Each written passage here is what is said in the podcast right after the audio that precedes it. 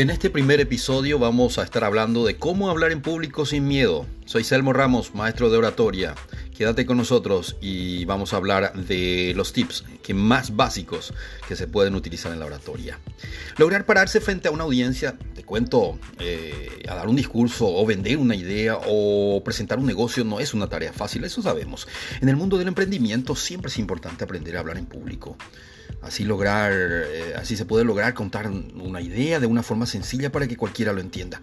Sin embargo, cuando las manos empiezan a sudar, las palabras se enredan, las piernas como que se anudan al piso y los nervios invaden, podríamos estar perdiendo una gran oportunidad. Y probablemente la primera impresión es la que cuenta. No siempre hay dos oportunidades para la primera impresión. Por ello te voy a dar cuatro consejos para hablar en público sin miedo. Y no demostrar el miedo, y aunque lo tengas, lo tengas por dentro, no demuestres ese miedo. Primero, habla con intención. Es importante que tengas claro el objetivo de, lo que quieres decir y, darle pasión a lo que estás diciendo.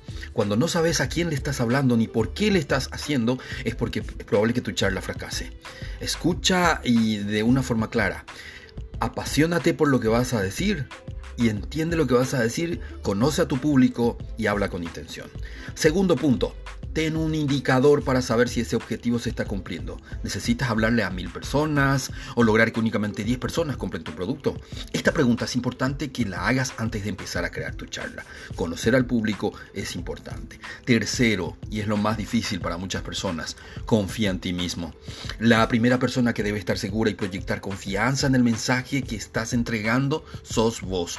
Al escuchar el episodio nuestro justamente vas a entender que transmitir confianza ante el público es lo más importante.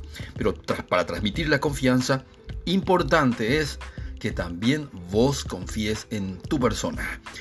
Cuarto punto, sea auténtico. Tu discurso debe tener personalidad, un toque único, no debe ser nunca una receta genérica. Dale un toque personal. No te olvides de un poco de humor, pero por sobre todas las cosas, sencillamente tenés que ser auténtico. Esto quería compartir con ustedes como este primer episodio de nuestros podcasts.